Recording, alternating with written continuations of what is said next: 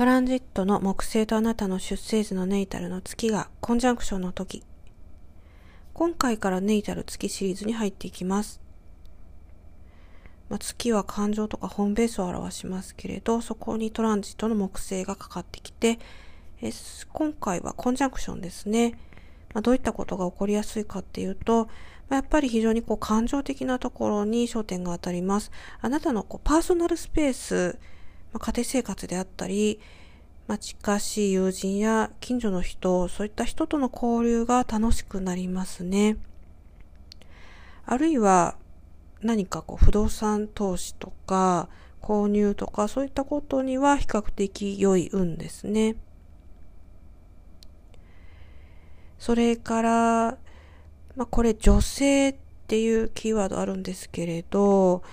まあ、今 LGBT の方も多くいらっしゃいますから、女性的な人っていう風な訳し方のがいいと思いますけれどね。まあそういった人との関わりの中で何か良いこと、幸運があるかもしれません。あなたのことをその女性的な人が助けてくれるかもしれません。その手段はどういった手段で助けてくれるかはわかんないけど、何らかの形で機能するようです。で、これはこう、あなたが男性でも女性でもどちらでも、またこう LGBT の方でもそういったことは全然関係ないんですよね。女性的な人から何か援助を受けるっていう暗示があります。一つ、このトランジットのちょっと気をつけた方がいい点っていうのをお話ししますと、